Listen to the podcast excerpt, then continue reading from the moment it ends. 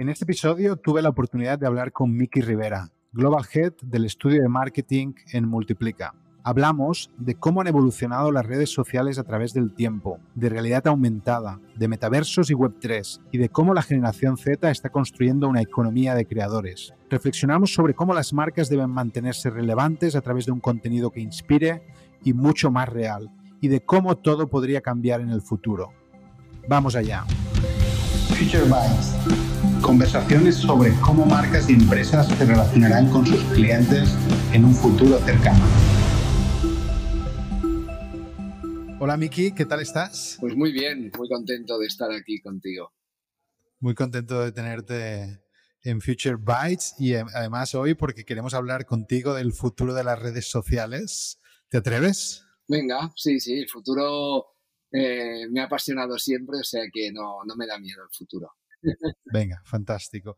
La verdad es que en todo este tema de las redes sociales eh, los cambios son continuos eh, ahora tenemos reels de Instagram, shorts de YouTube, incluso Shopify se ha atrevido a incluir vídeos en algunos de sus contenidos.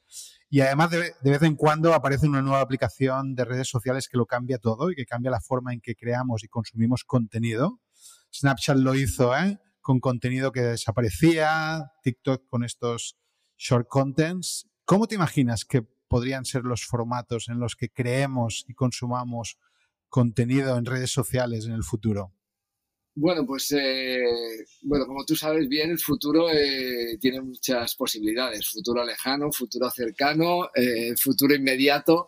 Yo me atrevo solo con el futuro inmediato, porque Cobarde. lo demás me cuesta imaginarlo. Bueno, si vamos al futuro lejano, sí que me atrevo a ver una mezcla entre Real Player One y ese capítulo de Black Mirror en que la gente se puntúa en las redes y esos ratings te condicionan en la vida social. Qué miedo. Pues en el futuro sí que lo veo ahí mezclado. Ok. Pero en el inmediato, yo creo más en formato vídeo, por supuesto, corto. La economía de la atención eh, juega un papel clave y los formatos cortos son fundamentales. Eh, yo creo que el futuro también tiene dos visiones, la utópica y la distópica. Eh, la distópica ya lo estamos viendo con Twitter y, creo que ese futuro no nos gusta a nadie, pero en, una versión más dulce sí que veo el contenido en vídeo cada vez más auténtico. la irrupción de estas nuevas redes de inmediatas está proporcionando esa tendencia que ya habíamos detectado en los adolescentes eh, que prefieren versus la generación millennial menos exposición y una exposición más real y más auténtica. Pues eh, yo si me lo tengo que imaginar, me lo imagino mucho en directo, mucho alrededor de los creadores de contenido, de los vídeos cortos y de un formato cada vez más auténtico y más real. Hablabas ahora de creadores de contenidos y leí hace poco eh, un estudio de HubSpot que hablaba de que ya entre el 30 y el 40% de los jóvenes se consideran a sí mismos creadores de contenidos. Por tanto, estamos en este auge de la creator economy. Entonces, ¿cómo, crees que las marcas tienen que aprovechar esto? ¿no? ¿Cómo pueden mantenerse relevantes ¿no? en, en, en, las propuestas que hacen a nivel de contenidos de estas mismas audiencias? Bueno, deben, ¿no? Más que pueden, deben. Yo creo que ya mm, la marca que no esté utilizando a creadores de contenidos se está quedando fuera, porque sí que es un formato que eh, se acerca bastante al user generated content, porque es ese contenido que espera crear el usuario, pero que debe fijarse en alguien que le inspire, en alguien que le prescriba. Y en ese sentido, los creadores de contenido no solo cogen esa figura que tenían anteriormente el influencer, sino que además aporta su propia visión mediante formato vídeo, mediante formato audio, mediante formato fotografía o incluso texto, con lo cual eh, son figuras súper relevantes. yo los definiría como los nuevos publicistas, ¿no? Seguramente un, un híbrido entre el nuevo periodista y el nuevo publicista. ¿Y cómo las marcas se tienen que acercar a estos nuevos publicistas? ¿Qué tienen que hacer con ellos? Hay dos modelos, o, bueno, hay muchos modelos, pero yo veo dos modelos. O colaborar con ellos, o sea, establecer formatos de colaboración, como se hace con los influencers, casi en formato embajador, ¿no? o tirar de ellos puntualmente o integrarlos dentro de las propias compañías. Hay muchas compañías que están eh, creando esa función del speaker, del portavoz de la compañía tradicional que era antes que se relacionaba con los medios, que tenía, que era el que atendía a la prensa, y ahora esta figura que había eh, asumido el community manager, yo creo que se eleva con la función del creador de contenido, ¿no? que puede gestionar las redes, pero sobre todo mantener y dar la voz de la compañía hacia afuera. Lo hemos visto con grandes communities como en su momento el de la policía y otros eh, grandes communities que se convierten en un portavoz de la empresa. Por lo tanto, tener un buen creador de contenido in-house es una muy buena opción. Entiendo que aquí también tenemos que hablar del um, marketing de influencers, ¿no? Un poco qué importancia está teniendo y hacia dónde crees que evolucionará en los próximos años. El mundo del influencer es curioso, ¿eh? porque empieza en los 2000 alrededor de Fotolog, de la plataforma MySpace, de un formato en el que ya eran en ese momento creadores de contenido, o sea, los bloggers eh, eran creadores de contenido, eran eh, periodistas o pseudo periodistas que escribían sobre todo en su momento de moda. Esa función con la llegada de Instagram, bueno, primero aparecieron los youtubers que, tenían también esa función eh, informativa, didáctica, de entretenimiento, de muchísimos formatos.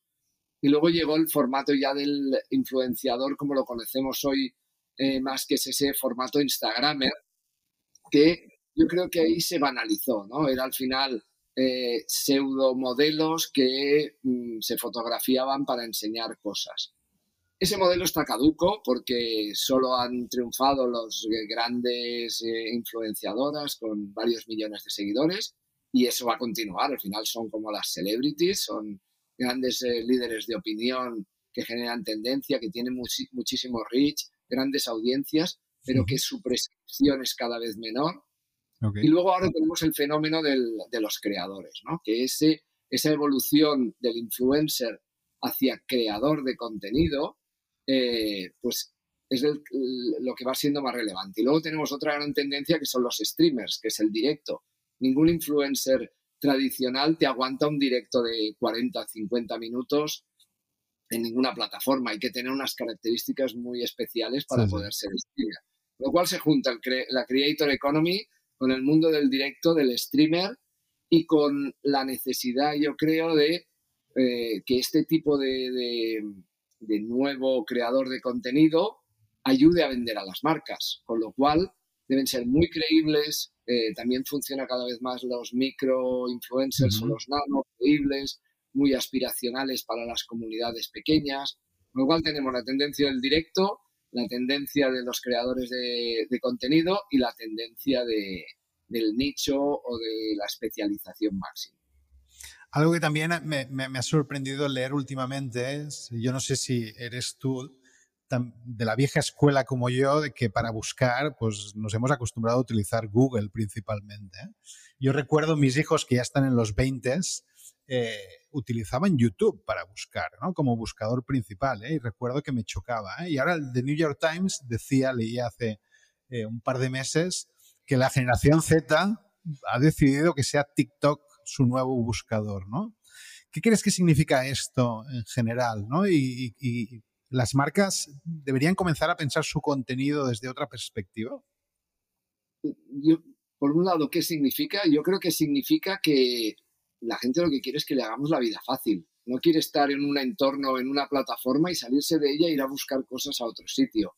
Eh, entonces, si están en TikTok, como antes estaban en, Instagram, o los que también Instagram es un gran motor de búsquedas, también lo fue YouTube. ¿Qué hizo Google? Pues lógicamente con YouTube mucho más fácil, ¿no? Integrar esas búsquedas con YouTube dentro de la plataforma. ¿Qué está haciendo ahora o qué ha hecho también con Instagram?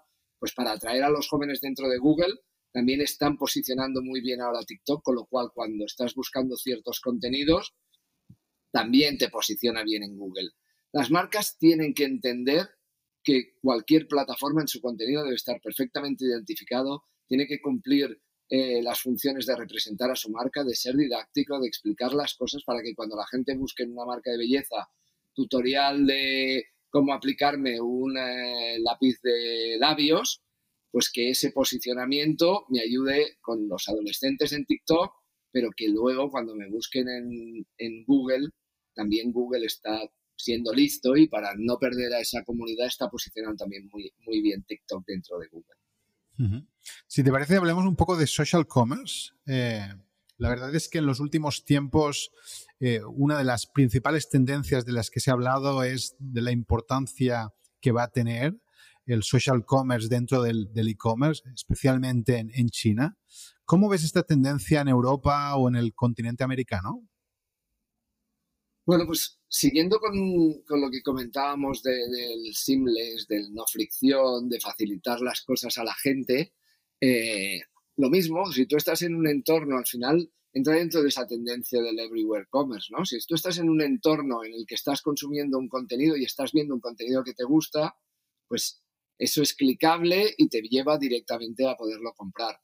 El social commerce tiene una grandísima ventaja con respecto al e-commerce tradicional que es que fomenta la compra por impulso. Era uno de los grandes problemas que hemos tenido siempre, ¿no? Solo nos movemos por precio, solo nos movemos por entrega inmediata. Eh, es un mundo siempre complejo y por fin podemos acceder a la compra por impulso, que es ver a tu eh, celebrity, a tu Instagramer, a tu streamer, a tu TikToker, a tu YouTuber, a tu Snapchatter, lo que sea, y en el momento en que estás viendo cómo le queda esa prenda o cómo le queda... Mm, o cómo se está aplicando el maquillaje o ese coche o lo que sea, porque se puede comprar cualquier cosa, de forma sencilla puedas tocar la pantalla y comprarlo. ¿no?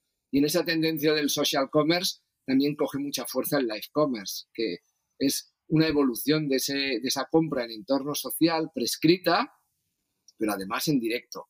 Siempre fácil, con pantallas shoppable, con contenido shoppable constantemente, eh, con lo cual sí, por supuesto, veo que la gente tendrá que poder comprar en cualquier lugar de forma fácil, independientemente del sitio en el que esté. Si estás en una tienda física, puedes hacer compras eh, mixtas con tu propio móvil.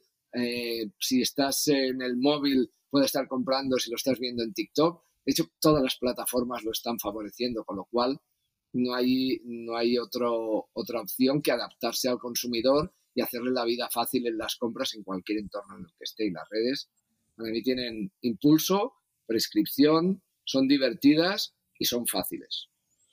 ¿Y cómo te imaginas un poco la evolución de las redes sociales en un mundo más inmersivo, sea con metaversos o sin él?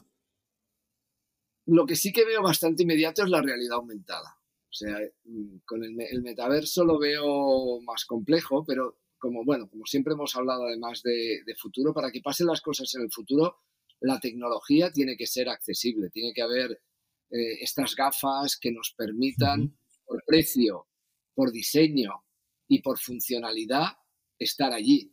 Porque si tenemos unas gafas horrorosas, nadie se las va a poner. Yo creo que una de las cosas buenas que está haciendo Meta es este acuerdo con ray por ejemplo, en el que es un es un proto, porque ni siquiera hay ni realidad aumentada ni realidad virtual siquiera, simplemente tienes cámara, tienes sonido y tienes micro.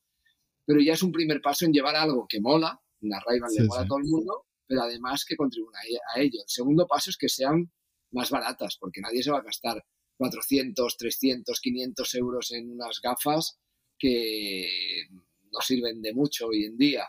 Entonces, cuando tengamos algo que mola que sea accesible. Y luego funcionalmente, como las nuevas de, Snapchat, que, están apostando muchísimo a un riesgo de, seguir perdiendo dinero, pero realmente lo están haciendo bien y están empezando a integrar de verdad la realidad aumentada y la realidad virtual.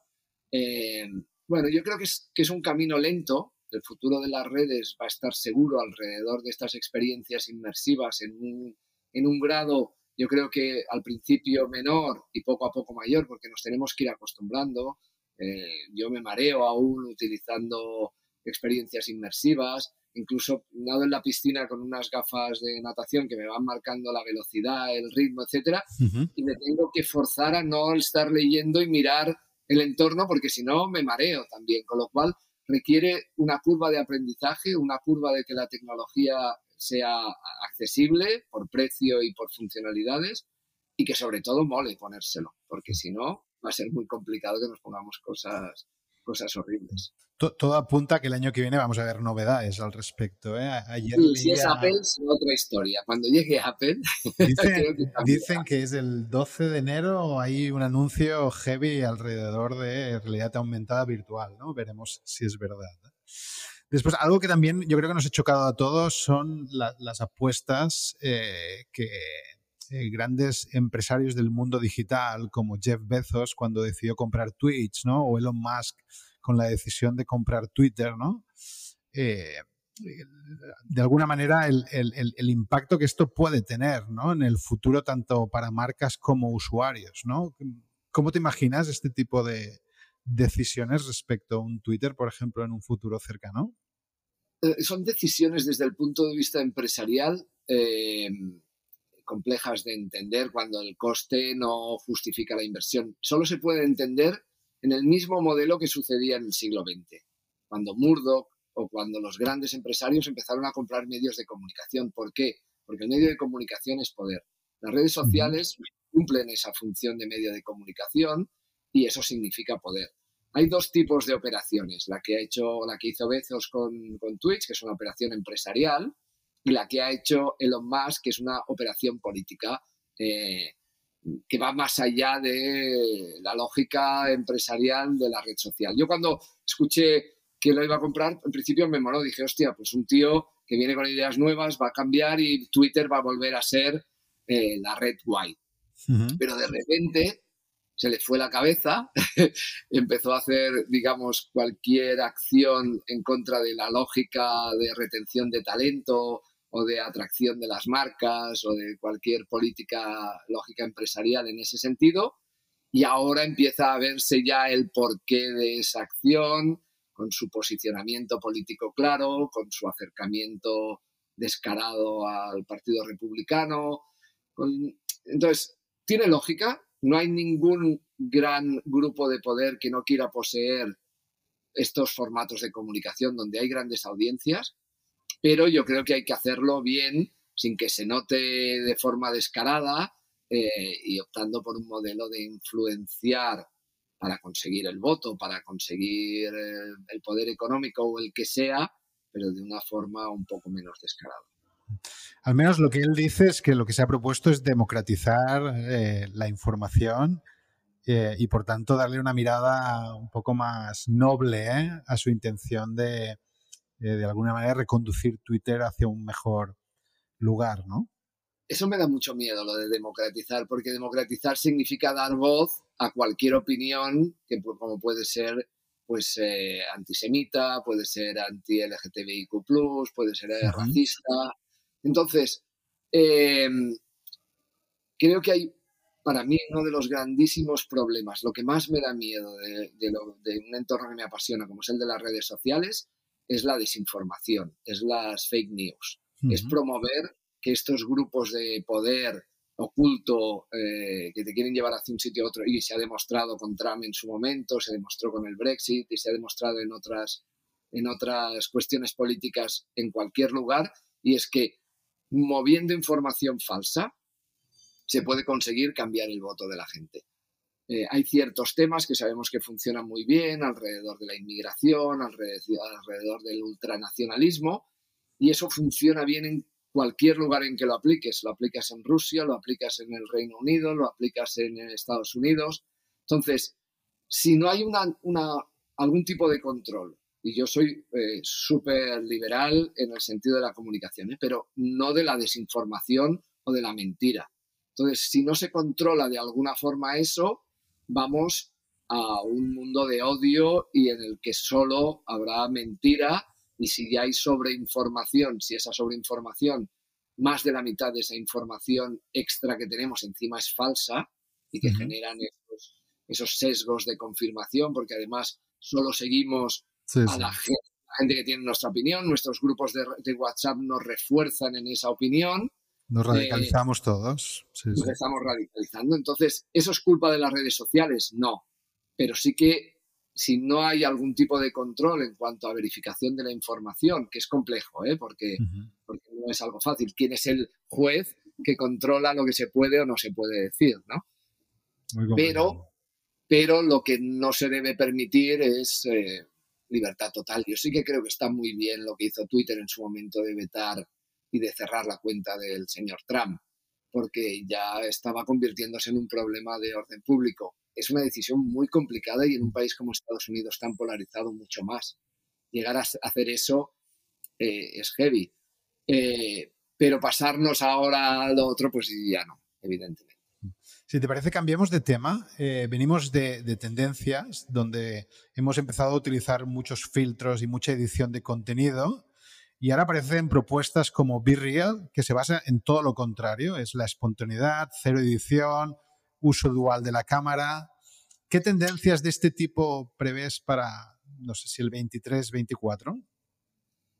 Para el 23, 24 seguro que, va a influir directamente Be Real, TikTok Now. Yo soy súper fan y además es súper adictivo. Estoy todo el rato chequeando que llegue mi momento para subir mi, foto en directo o mi vídeo en directo en TikTok Now. Eh, y además la doble cámara te permite un formato aún de máxima realidad. No solo tengo que hacerlo cuando la plataforma me lo dice, sino que además si llego tarde me, añade el late delante, con lo cual ya me deja en evidencia que, que voy tarde y encima tengo que dar las dos versiones, no basta que enseñe algo bonito, como a mí me gusta un paisaje, no, no, mi cara también tiene que estar. Los adolescentes lo usan de forma súper divertida y están jugando con la doble cámara mucho más allá de salir ellos y, y, le dejan a la gente para que les haga una foto y la gente mientras hace la foto se está retratando sin darse cuenta y lo suben. Bueno, pues yo creo que la opción de la doble cámara desde luego va a ser una grandísima tendencia en el 23 en cuanto eh, la empiece a añadir también eh, seguramente Apple en sus nuevos dispositivos, porque los Android en casi todos ya funciona, en el sentido de estar compartiendo las imágenes constantemente, ¿no? Pero aparte de la, de la doble cámara, yo sí que estoy convencido de que este nuevo, esta nueva generación, la, Z, viene en un formato de enseñar lo que quieren cuando quieren. Por lo tanto, mm, ha cambiado mucho la privacidad con respecto a la, a la Y, a, los millennials, que era todo compartido, que era todo postureo. Eh, sí que se muchas tendencias en el ámbito de la realidad, con estos dos grandes eh, players como es Real y como es TikTok Now, pero además hay otra tendencia que viene alrededor de Gas, que es una red social que solo está en algunos estados de Estados Unidos, que lo está petando, que de hecho en el Apple Store está incluso ya por delante de... Las primeras posiciones son eh, Gas, Virreal y TikTok Now, por, por delante de las, de las otras aplicaciones.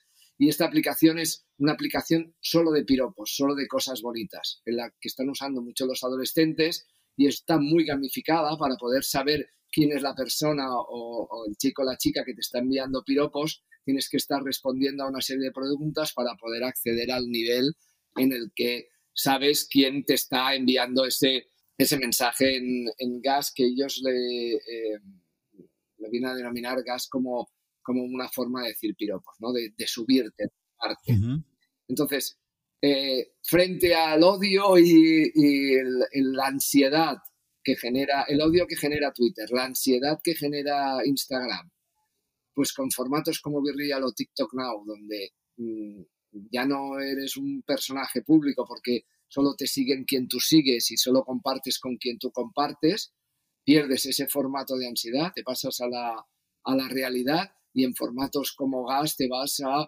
un entorno muchísimo más amable y donde todos esos haters y esa y ese contenido, pues digamos, em, eh, abusivo no existe. Eh, Súper interesante. ¿eh? Y para complicarlo un poco más, le añadimos la Web 3. Están apareciendo ¿eh? sin demasiado éxito por ahora.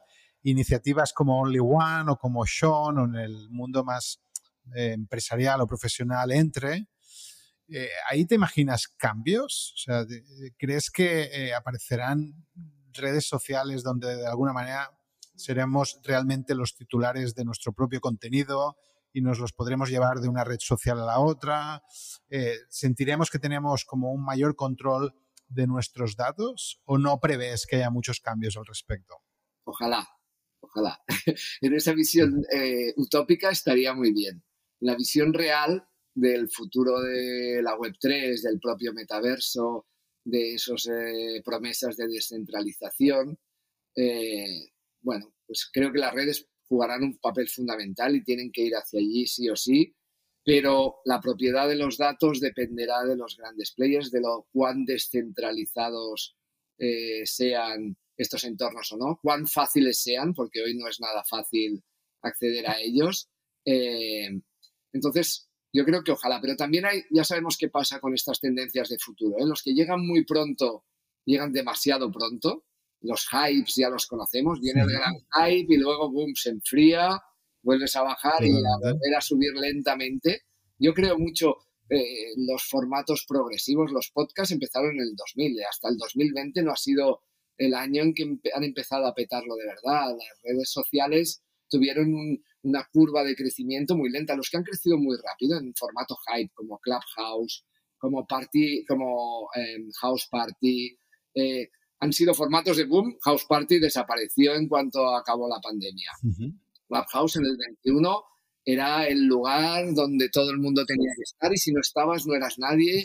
Y audiencias que yo había tenido hablando de, del propio Clubhouse, eh, de, de 400, 500 personas, además gente de un nivel espectacular. Estábamos eh, el año pasado haciendo Clubhouse en, en, mayo, abril, con directores de comunicación, celebrities, tal, en una sala que veías y decías, pero puede ser que esté aquí Gerard Piqué, puede ser que esté aquí, eh, y los ibas intentando subir al, al, al estrado y no se dejaban algunos, ¿no? Pero bueno, vengo a decir con esto que estas tendencias que llegan muy rápidamente, que se, que se convierten en el grab hype del momento, puede pasar ahora con BitReal o con TikTok Now, que hablábamos, o con Gas en Estados Unidos, pero eh, llegar al primero no siempre significa ser luego el mejor, ¿no? Como pasó en su momento con Google y con, y con el propio Facebook y con sí, mil sí. que hemos vivido. Entonces, ojalá podamos tener un futuro de, de redes sociales en entornos descentralizados, en entornos de Web3, en entornos de metaverso, donde podamos pasar de unas a otras con esa propiedad como NFTs de nuestro propio contenido y seamos los dueños de tal, pero mm, todo me indica que la economía mundial y la evolución de la realidad de nuestro entorno eh, hará que controlemos alguna cosa, pero que los datos siempre serán de los Va a seguir en, en, pocas manos, por lo que te imaginas, ¿eh? En pocas manos, sí, cada vez menos. Si, si, te parece, vámonos al año 2030. ¿Cómo te imaginas que usaremos las redes sociales? Seguro que de forma más inmersiva. 2030 está cerca, pero ya permite que esta tecnología que decíamos a nivel de, de gafas, sobre todo, juegue un papel clave en las redes sociales, clavísimo a la hora de captar el contenido, de crear contenido. Estoy viendo estas Snapchat que ya te están permitiendo generar eh, entornos virtuales y, y, y, son ideales para los creadores de contenido. Fenómeno Snapchat yo creo que es para analizar, ¿eh? porque fueron muy pioneros, parecía que iban a desaparecer, pero siempre parece sí. que se están reinventando, invirtiendo, arriesgando, eh, innovando. O sea que es un fenómeno que me mola mucho. Entonces, si las gafas triunfarán, que van a triunfar sí o sí y van a ser el nuevo dispositivo móvil, seguro que las redes van a ser muchísimo más inmersivas y la realidad aumentada y la realidad virtual van a ser como dos de los grandes ejes. Otro punto clave es que con este formato de gafas o los AirPods que ya todo el mundo llevamos por la calle, el audio cada vez coge más sentido, con lo cual uh -huh yo creo que el voice commerce, el, el, audio en entornos de podcast, de nuevas redes sociales, yo creo que después del fenómeno Clubhouse tiene que existir ese modelo de nueva radio, red social de alguna manera y, y te, encontrará su encaje porque tiene muchísimas ventajas. O sea que lo veo 100% inmersivo y 100% virtual. Muy bien. Y si te parece, para terminar, ¿qué consejo le darías a las marcas para tener una presencia fuerte en redes sociales, pero con visión de futuro? El primer consejo es entender muy bien quién es su audiencia, saber cómo es su buyer persona o sus buyers persona, dónde están, cuál es su journey, qué están haciendo, cómo consumen, cómo consumen el contenido. Porque si no conocemos eso, no tiene ningún sentido que empecemos a disparar a todos sitios. Hay compañías que se nos acercan diciendo, eh, quiero estar en redes. Bueno, ¿en qué redes? ¿Quién es tu audiencia? ¿Quién es tu público? ¿Lo conoces? Vamos a entender muy bien, vamos a hacer todo un trabajo bueno de research, de social listening, de entender bien dónde debes estar, poner los recursos donde sean efectivos, no intentar disparar a todo y estar en 80 lugares mal, sino estar muy bien en uno, mezclando muy bien toda esta parte de social commerce y life commerce de forma que todos esos entornos divertidos, lúdicos, sociales, nos sirvan para vender, porque si no, las marcas hoy en día no están dispuestas a invertir dinero si no tienen un retorno inmediato, no tienen un retorno inmediato en captación de leads, no tienen un retorno inmediato en construir una comunidad que les sirva para luego venderle a esa comunidad, para trabajar en lifetime value, con lo cual primero entendamos muy bien quién es nuestro público, quién es nuestra audiencia y luego optimizar al máximo las inversiones para que sean lo más rentables posibles y a la vez que construimos un contenido de valor nos ayude a vender. Fantástico, Miki, me encantó hablar contigo. Estaremos atentos de qué nos depara el futuro, al menos en cuanto a redes sociales. Gracias por tu tiempo.